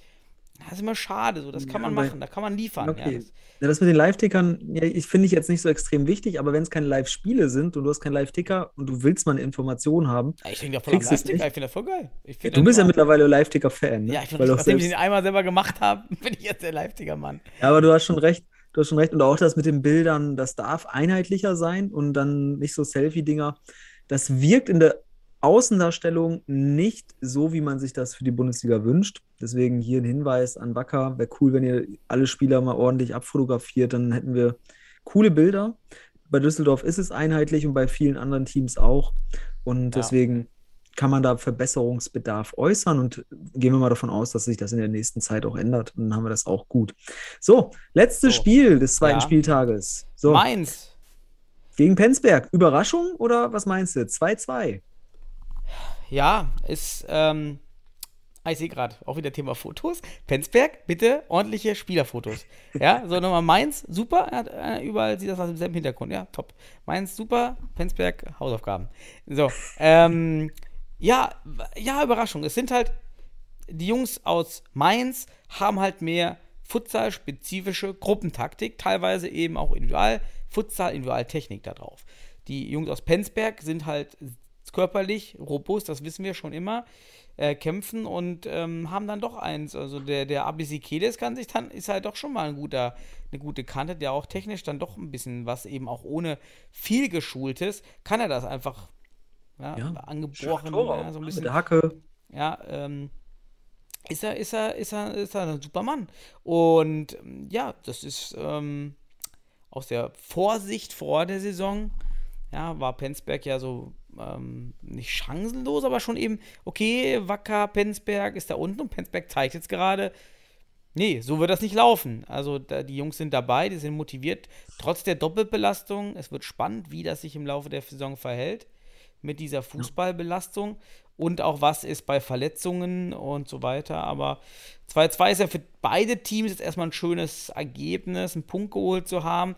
Ja, besser als gar nichts, gerade in diesem engen Wettbewerb. Jetzt nur noch ein Absteiger, kann viel wert sein. Ja, auf. Ja. Ähm, Mainz jetzt nach der Startniederlage äh, beim MCH ähm, nur 2-2. Also ich spreche mal aus der Sicht von Mainz. Ich denke nämlich, dass Mainz sich mehr ausgerechnet hat gegen Penzberg. Und Penzberg beweist einfach gewisse Trotzreaktionen, weil niemand mit ihnen gerechnet hat. Ne? Uns äh, inklusive, wir, also ich habe immer gesagt, also wenn sie was holen, dann ist das super, super geil. Und ich freue mich auch über jeden Punkt, den Penzberg holt, muss ich auch sagen, weil ich weiß, auf, auf die Dauer einer Saison wird es notwendig sein. Ich gehe nicht davon aus, dass wir extreme Leistungssteigerungen bei Penzberg sehen, während andere Clubs, wie zum Beispiel Mainz, da gehe ich eher davon aus, dass die auch durch äh, gewisse Futsal-Solidität im, im Laufe der Zeit einen deutlichen Entwicklungsschritt machen. Und ähm, deswegen, Penzberg hat jetzt vier Punkte, top, wirklich. Also super. Vier Punkte weg vom, vom Abstiegsplatz, wenn man so will. Also von daher, ähm, herzlichen Glückwunsch. Mainz hat aber auch seinen ersten Punkt. Auch damit wird man jetzt arbeiten und sich entwickeln wollen. Und wird dann im nächsten Spiel sicherlich mh, seine Lehren ziehen und dann auf drei Punkte gehen wollen. Ich denke, das war ein interessantes Spiel. Penzberg hat zur Halbzeit 2-0 geführt, dann kam Mainz wieder. Das Spiel war auch relativ offen, muss man auch sagen. Aber ich muss sagen, den, den Highlights zufolge, aber da muss man auch sagen, man hat das ganze Spiel nicht gesehen, aber Highlights zufolge würde ich sagen, wenn man die Highlights sieht, verdient es unentschieden, auf jeden Fall. Ja.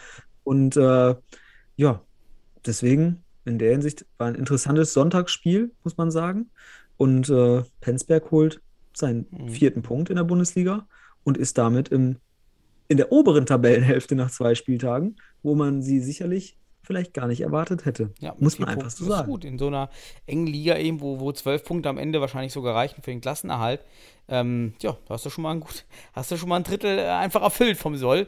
Und ich glaube, ich bleibe auch dabei, ich weiß nicht, wie du die Blockverteilung siehst. Ähm, ich würde jetzt mal sagen, am Ende haben wir so eine, oben wird es entschieden zwischen Stuttgarter Futsal Club, äh, Hohenstein-Ernsthal und Wall-Imdorf. Und der Rest wird so eine homogene Masse sein. Das wird spannend bis zum Ende. Also Der Rest, dieser äh, letzte Platz, das ist wirklich, das es wird offen sein. Na, ich will, ich will noch mal eine kleine, kleine, kleine Botschaft Richtung, also ich will ja, dass die Penzberger so richtig heiß werden, aber ich würde die Penzberger schon von dem Mittelfeld auf Dauer Ja. eher mit Wacker zusammenpacken. Ähm, ich glaube nicht, dass sie das Niveau äh, wirklich bis zum, bis, ja, ich glaube schon im Winter werden wir da kleine Abfälle, vielleicht nochmal zur Rückrunde, weil sie da ein bisschen Kraft tanken konnten. Aber wie du schon sagst, ich glaube, Weilimdorf, Stuttgarter Futsal und Hohenstein, die werden oben sich gegenseitig versuchen, die Punkte zu klauen und die anderen Ausrutscher werden sie sich nicht großartig erlauben. Dahinter ist dann tatsächlich eine gewisse Leistungshomogenität. Da kann dann auch Mainz im Laufe der Saison mit rankommen und so weiter.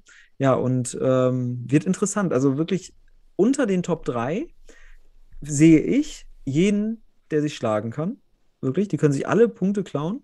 Und deswegen, ja, und in den, in den Top 3 sehe ich, also da muss ich sagen, unter den Top 3 sehe ich nicht viele Teams, die den Top 3 wirklich Punkte klauen Ja. können. Es gibt sicherlich ein Potenzial, dass mal hier und da mal eine Mannschaft Punkte klauen kann aus den Top 3, aber äh, ich glaube eher, das wird ab, ab Platz 4 geschehen, dass da gegenseitig äh, sich die Punkte, ja, das ist so, dass wir haben so mehr oder weniger aktuell eine Zweiklassengesellschaft, die sich vielleicht dann in drei Klassen im Laufe der Zeit entwickeln wird. Und das Ja. Ist spannend zu beobachten. Genau. Auf jeden Fall. Ich habe hab gerade noch mal auf die Fotos jetzt auch, weil ich jetzt gerade hier parallel so ein bisschen auf diese äh, Fotos beim DFB mit aufmerksam geworden sind. Wir verteilen jetzt Awards. Sehr schöne Fotos haben nochmal der SFC Stuttgart. Das sind sehr schöne Mhm. DFB-Fotos. Einfach weißer Hintergrund, alle gleiches Trikot. Sieht mega aus. Hamburg, Panthers, Katastrophe, völlig gemixt. Mal blauer Hintergrund, mal anderer Hintergrund, mal mit Trikot, mal ohne Trikot. Ja, Äh, ja das, sieht, das sieht nicht so äh, gut aus. Überraschend, weil ich immer eigentlich von den Auftritten von Weil Imdorf immer überzeugt bin im Social Media Bereich. Aber das ist der schlechteste Oh DFB-Fotoauftritt von allen. Den Krass, hat- das ist echt, ich sehe es gerade. Das Ja? ist echt. Äh, Das sieht aus schlecht. wie hier äh, Landesliga hier Niederrhein. Ja, Mhm. äh, entweder haben sie gar keine Fotos oder irgendwie so ein Foto äh, vom Bolzplatz hier. Ich weiß nicht, was das ist, Dennis Wildha Windhager.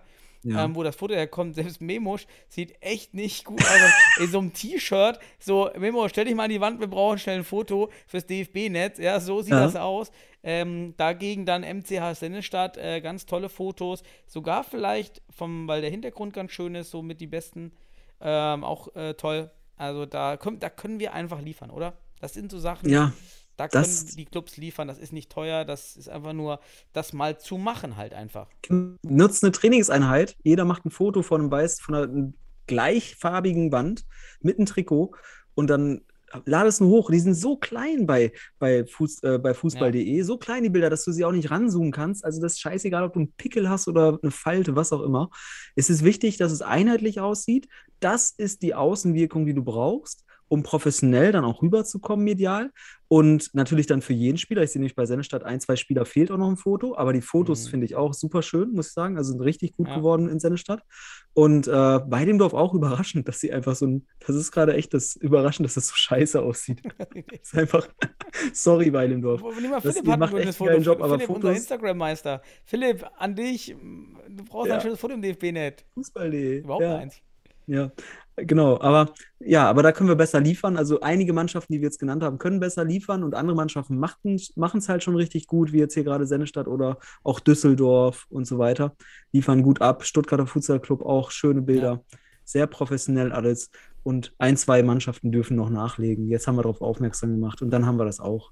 Halt, man kann Und- nicht immer vom DFB alles verlangen. Ja, die Clubs Ja. müssen halt auch was liefern. In, an den Punkten, wo man eben liefern kann. Das ja, ist so einfach. ja, es sind Das ist manchmal- einfach, mach's in der Kabine.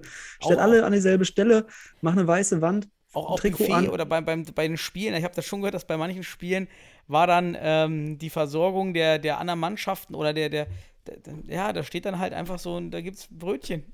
So, Verkaufsbrötchen. So, das ist dann halt auch ähm, für die Zuschauer auch, auch nicht nicht so ein. Highlight, ne? Wenn du dann, Ja. das sieht dann eben aus wie Kreisliga Fußball, dann fragt man sich, warum bezahle ich jetzt hier eigentlich Ja. 8 Euro? Ja, und dann, dann Oh, ist die Versorgung Preis. schlimmer als im Schwimmbad, ja. Also Ja. Ja, aber wie gesagt, ein bisschen, wie du schon sagst, man muss den, man muss auch liefern als Verein, das, was man kann, was, was nicht großer Aufwand ist. Und so Fotos alleine, ganz ehrlich, gib mir ein Handy, was funktioniert, eine halbe Stunde und die Dinger sind alle oben, wenn ich beim Training bin. Also ganz ehrlich, da muss sich nur einer drum kümmern und dann ist das online. Und das wäre doch jetzt mal ein Hinweis an die Bundesliga-Clubs. Bitte macht das einheitlich und dann sieht das geil aus. Dann können wir da schon mal was liefern als Community, als Bundesliga-Community in der Hinsicht. Regionalliga-Final und so weiter natürlich auch angesprochen. Ihr könnt es ja auch machen. Nehmt euch dann ein gutes Beispiel an, so Teams wie, was haben wir jetzt? Wir loben ja auch dann Stuttgarter Futsal Club, Fortuna Düsseldorf, MCR Futsal Club, haben das gut gemacht. Bitte an diesen Mannschaften ein Beispiel nehmen. Genau. Ja, dann verabschieden wir uns mit den Worten, würde ich sagen. Ja, Wir müssen liefern, ihr liefert, alle liefern einfach für den Futsal und dann wird immer alles besser. Spaß. Es hat mir Spaß gemacht, Sebastian. Danke an die Zuhörer. Jo, danke, Daniel. Futsaltage. allen eine gute Zeit und auf demnächst. Bis demnächst. Ciao. Ciao.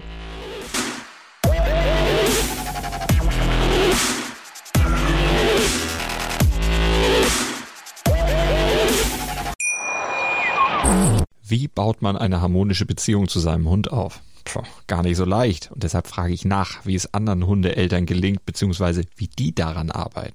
Bei Iswas Dog reden wir dann drüber. Alle 14 Tage neu mit mir, Malte Asmus und unserer Expertin für eine harmonische Mensch-Hund-Beziehung, Melanie Lippisch. Ist was, Dog? Mit Malte Asmus. Überall, wo es Podcasts gibt.